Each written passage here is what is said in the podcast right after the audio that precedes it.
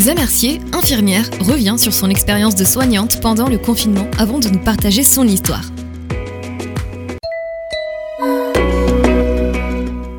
Je m'appelle Visa, je suis fille de Dieu et je suis infirmière en France. Je suis portugaise et j'ai habité au Portugal jusqu'à mes 22 ans et j'ai déménagé euh, en France depuis 8 ans. Vous travaillez dans le domaine médical et comment euh, la période de confinement elle s'est déroulée pour vous? Euh, alors pour moi c'était assez spécial parce que je, je venais de, de signer une promesse d'embauche euh, pour euh, une crèche familiale. Donc euh, du coup j'étais prête à commencer une nouvelle expérience hors de l'hôpital. Et en fait lorsqu'on a eu cette nouvelle euh, en mi-mars euh, de, bah, de cette épidémie, je savais pas trop euh, qu'est-ce que j'allais faire, mais je sentais que c'était pas trop à la maison que je devais rester. Et en fait, du coup, j'ai proposé mon aide à l'hôpital pour rester un peu plus. Bah, je sentais vraiment que c'était ouais, que c'était la chose à faire. Et en fait, ça c'était assez intéressant parce que finalement, je me suis trouvée à Pâques. L'hôpital n'avait pas vraiment besoin de moi parce que j'avais déjà prévu d'un renfort. Mm. Et je j'ai dit, Seigneur, euh, qu'est-ce que je fais? Euh, Où est-ce que tu veux que j'y aille? Et en fait, je, je me suis trouvée à contacter mes collègues de mon ancien hôpital. C'était un hôpital public et du coup, je me suis dit, il y a peut-être plus de besoins là-bas, surtout que c'était un service de réanimation. Donc, euh, je me suis dit, c'est plus exigeant pour moi, mais c'est peut-être là où il a besoin. Et euh, c'était intéressant parce que euh, du coup, je les ai contactés et euh, j'ai tout de suite été euh, appelée par l'hôpital et j'ai tout de suite pu intégrer l'équipe. C'était assez challengeant pour moi, mais c'était bien de pouvoir être là, pouvoir soutenir les collègues et pouvoir aider pendant cette saison difficile. Se sentir utile, surtout à ce moment-là. Ouais, clairement, c'était pas facile. Comment par rapport à votre foi ça vous a impacté, fortifié toute cette expérience? En fait, c'était assez intéressant à vivre parce que bah, je m'attendais pas du tout un jour vivant quelque chose comme ça. Surtout que j'avais le choix en fait de pouvoir rester à la maison et je me disais Seigneur, qu'est-ce que je fais en fait? Je suis pas obligée à rester à l'hôpital parce que je ne, bah, j'ai pas de contrat. Mais en même temps, je me sens pas, je pense pas que c'est l'endroit où je dois rester. Et en fait, je me suis juste rappelé d'un film en fait que j'avais vu en 2016 qui s'appelait Tu ne tueras point. Et je sais pas si vous vous rappelez de, cette, euh, de ce film-là, mais en fait c'était un soldat qui voulait aller en guerre mais pour sauver des gens, pas vraiment pour euh, participer au combat. Et je sentais en mode, euh, en fait je suis pas vraiment euh, clairement dans la même situation et c'est clairement euh, pas quelque chose de comparable, mais je sentais en mode, est-ce que tu as le même courage en fait, sortir de chez toi et peut-être mettre ta vie en risque jamais ça arrive. Et j'avais senti vraiment que c'était ça que je devais faire en fait. Je devais avoir euh, bah, le même courage euh, à notre escale bien sûr, mais Ouais. euh, ouais, je sentais vraiment bah, même si peut-être ma vie est un risque, même si euh, peut-être la vie de mon mari est un risque, c'était pas vraiment évident de décider tout ça, mais je sentais que c'était pas vraiment à la maison que je devais rester en fait. Vous disiez donc que vous étiez en reconversion professionnelle pour ensuite travailler dans une crèche familiale. Et aujourd'hui, par rapport à ça, vous en êtes où? Parce que vous me disiez que le 1er septembre, vous commenciez un nouveau contrat. Et du coup, c'est en relation avec euh, la crèche maintenant? Oui, c'est ça, c'est exactement ça.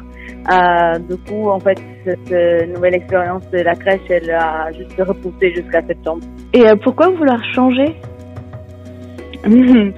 Euh, en fait, c'est assez intéressant comme question parce que bon, je reste toujours infirmière. C'est juste une autre type d'expérience.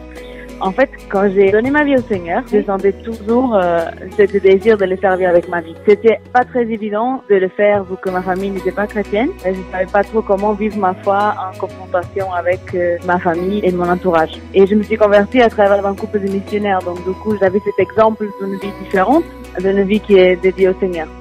Et à l'âge de 16 ans, je sentais ce désir en fait. Ouais. Mais euh, je me voyais pas euh, arriver à dire à ma famille que j'avais envie de suivre cette voie-là. Du coup, je me suis dit, bon, je vais faire les études d'infirmière parce que c'est assez bien plus stable, on va dire. Plus tard, je verrai qu'est-ce que je fais avec ce que j'ai dans mon cœur. Ouais. En fait, quand j'ai fini mes études, je me suis trouvée en train de déménager en France parce que finalement, mon idée d'études stables au Portugal n'avait pas de travail. Donc, du coup, j'ai déménagé en France. Et c'est intéressant parce que finalement, c'était en France que j'ai retrouvé le Seigneur à nouveau et j'ai pu euh, grandir dans ma foi. Et finalement, bah, depuis, en fait, je suis toujours en train de ouais, d'essayer d'aligner en fait ce que j'ai dans mon cœur et ce que j'ai dans mes mains. Je suis toujours infirmière et je crois vraiment que c'est pas un jour que, et que quand, quand j'aurai les choses qui sont dans mon cœur en train de devenir réalité, que je vais pouvoir servir Dieu, mais que je peux servir Dieu là où j'en suis encore. Oui. C'est un grand chemin et euh, j'ai pas encore tous les réponses. Quand il s'agit de la crèche familiale, c'est parce que j'ai aussi à cœur les familles et euh, c'est une porte qui s'est ouverte euh, pour euh, aller explorer cette, euh, ce nouvel sphère en fait. Parce que vous allez travailler à la maison avec les enfants ou c'est dans une crèche vraiment que vous serez? En fait, une crèche familiale qui appartient à un foyer qui aide les familles à s'insérer dans la communauté. En fait, mon travail, c'est à côté avec des enfants, Mhm. mais euh, à travers des assistantes maternelles, en fait, qui ont une relation, qui ont une relation avec les familles, en fait.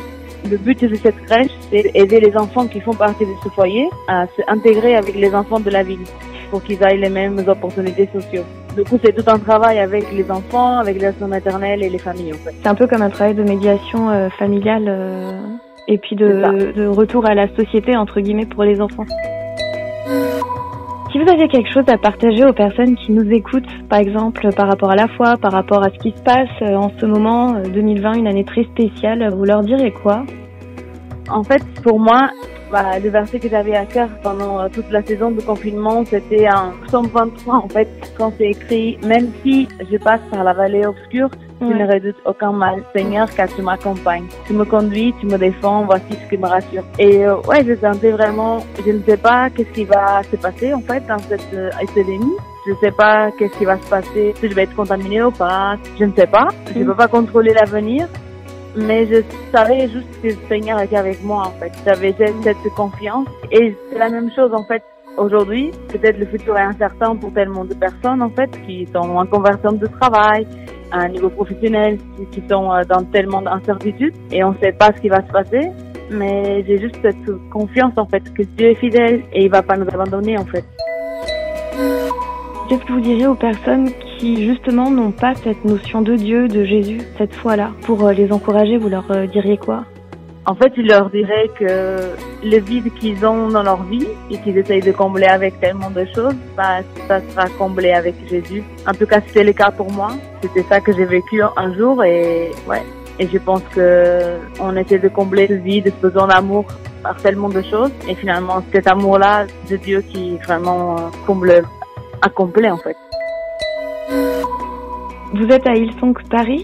Comment vous êtes euh, impliqué dans votre assemblée locale? Bon, je suppose que là, les cultes n'ont pas encore repris. Non, non, ils n'ont pas encore repris. Ouais. Habituellement, comment est-ce que vous êtes euh, impliqué dans votre église? Actuellement, je suis impliquée à niveau de ministère de femmes. Je suis responsable des leaders qui prennent soin d'un Connect Group, de l'ensemble de- des leaders de Connect Group. Un Connect Group, c'est un petit groupe en fait euh, où on peut se retrouver, étudier la parole et, et grandir ensemble dans la foi. Donc vous partagez entre femmes la Exactement. parole. Ouais. Vous voyez une différence, vous, entre les femmes et les hommes dans le monde chrétien? En fait, je pense que Dieu aime les femmes et les hommes de la même façon. Et je pense que depuis toujours, Jésus, il est, avec son ministère, il a toujours essayé de donner cette place à la femme. Il a Mm. toujours donné cette place à la femme, que la société ne donnait pas, forcément. Mm. Je pense que c'est encore un chemin. Je pense que dans l'église, c'est aussi encore une révélation qui, qui prend place petit à petit. Ouais, je viens d'une église euh, au Portugal qui, euh, les femmes n'avaient pas de place dans le ministère, on va dire, et j'avais du mal à trouver ma place euh, justement à l'époque. Ouais. Aujourd'hui, je suis dans une église qui donne euh, cette place aux femmes. Donc, ouais, je, je crois que c'est, ouais, que c'est- c'est une révélation qui prend place petit à petit, en fait. De manière générale, comment est-ce que vous partagez votre foi autour de vous Que ce soit avec les amis qui sont pas forcément chrétiens, ou au travail, ou euh, même avec les patients quand vous étiez infirmière? Euh, c'est pas toujours évident. Avec mes amis pas chrétiens, ça n'a pas été toujours facile. Et Mhm. quand je me suis convertie, a été, ouais, c'était un vrai challenge pour moi. Et j'ai juste décidé de, malgré s'ils ne croyaient pas ou s'ils ne comprenaient pas vraiment ce qui se passait en moi, j'ai juste décidé de finalement être en tête. Petit à petit, euh, j'ai juste réalisé que les gens allaient m'aimer en fait pour qui j'étais, même si j'allais être différente. C'était pas du tout évident de- au début parce que des fois on se sent pas inclus et c'est encore le cas des fois par exemple au travail à, à l'hôpital. Des fois on on se sent pas inclus parce qu'on est différent. Mm. Je suis différente et je vais pas forcément faire toutes les soirées euh, à laquelle je suis invitée. Oui. Euh, si ça ne va pas d'accord avec mes, euh, mes convictions. Mm. Mais je vais être présente et je vais ouais, essayer d'être là quand même pour eux. Est-ce que vous avez quelque chose qui vous tient à cœur et que vous aimeriez partager aux auditeurs qui vont écouter cette entrevue C'est une bonne question. En fait, un verset qui m'a beaucoup parlé pendant le confinement, c'était Luc 4, verset 18, qui dit « L'Esprit du Seigneur est sur moi, il m'a consacré pour apporter la bonne nouvelle aux pauvres, il m'a envoyé pour proclamer la délivrance aux prisonniers, le don de la vue aux aveugles, pour libérer les opprimés, pour annoncer l'année où Dieu manifestera sa faveur. Mm. En fait, c'est un, un verset qui m'a qui m'a vraiment touchée spécialement cette année parce qu'on s'est trouvé confinés en fait, la plupart de nous, et je sentais vraiment de me dire qu'il voulait libérer quelque chose en moi. Pas forcément, justement, tellement on peut se sentir oppressé à la maison ou peut-être euh, même prisonnier chez nous. Et je sentais bah, exactement le contraire, comme si bah, il voulait réveiller quelque chose ou libérer quelque chose en chacun de nous. Et je dis, bah, ok Seigneur, bah, c'est peut-être l'année où tu veux libérer encore des choses dans mon cœur qui sont peut-être euh, oppressés ou peut-être cachés ou quelque chose comme ça. Et j'ai senti en mode Seigneur, bah, viens libérer petit à petit ce que tu veux libérer dans ma vie. Et ouais, je pensais vraiment, en fait, au début, je pensais, c'est pas pour moi, c'est pour les autres, mais je me mhm. dis non, c'est pour chacun de nous, même, même chrétiens, en fait, des fois, on, on est aveugle pour certaines choses, on est oppressé en certaines choses ou certains domaines. Et c'est à moi, non, Seigneur, viens faire ton œuvre en chacun de nous. Donne-nous la vue dans ce qu'on voit pas. Donne-nous la liberté dans les choses qui ne sont pas libérées en nous. Ouais, viens faire ton œuvre en nous. Viens guérir ce qui n'est pas guéri. Ouais, c'est un mode. Des fois, c'est pas juste pour les autres. Des fois, c'est pour chacun de nous, en fait. Est-ce que vous pouvez nous partager votre témoignage, votre rencontre avec Jésus? Tout à l'heure, vous disiez que c'était à travers un couple de missionnaires quand vous aviez 16 euh, ans. Est-ce que vous pouvez euh, nous partager ça? euh, Oui, bien sûr avec plaisir. En fait, je viens d'une famille catholique. Ma mère, elle est chrétienne pratiquante et mon père, il ne croit pas en Dieu. Mais euh, toutes les origines sont d'origine catholique. Et en fait, ma mère, elle nous a élevés dans la foi. On a fait les catéchèses. tous les enfants sont baptisés en tant que bébés. Et j'ai toujours cru un Dieu qui était dans le ciel mais j'avais pas vraiment une révélation personnelle de cette foi. Et en fait, c'était quand j'étais ado que j'ai rencontré euh, ce couple de missionnaires. Et en fait, ce qui m'a plus touché, c'est même pas le fait qu'ils me parlaient de Dieu, c'est l'amour que je sentais en fait de leur part envers mm. moi, qui m'a vraiment impacté. J'avais jamais connu un amour comme ça. Pour moi, c'était, je ne sais pas vraiment qu'est-ce qu'ils croient, je connais pas vraiment euh, ce Dieu qui guide leur vie. Je connais pas ce type de vie d'être missionnaire, mais je me sens aimée en fait, d'une façon que je me sentais pas aimée euh, jamais auparavant.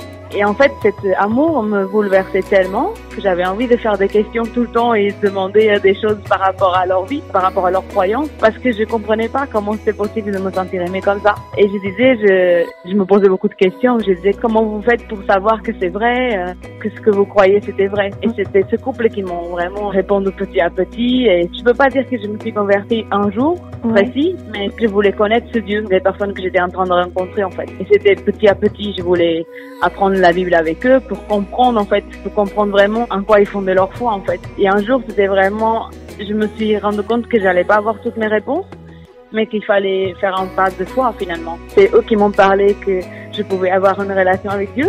Et ça, j'avais jamais entendu avant, que Dieu était intéressé à avoir une relation avec nous. Et c'était en mode, ok, bah, si Dieu est intéressé à avoir une relation avec moi, bah, moi, je vais chercher ça. Ouais, c'est beau. Comme quoi, la, la, vie des personnes, des fois, c'est aussi un témoignage ouvert de l'amour de Dieu envers nous. Et euh, c'est un beau témoignage. Bah, merci beaucoup, Wendy. Elle est infirmière et travaille dans une crèche familiale depuis septembre 2020. C'était Luisa Mercier. Retrouvez cet épisode sur farfm.com. C'était Wendy Pépin. À bientôt.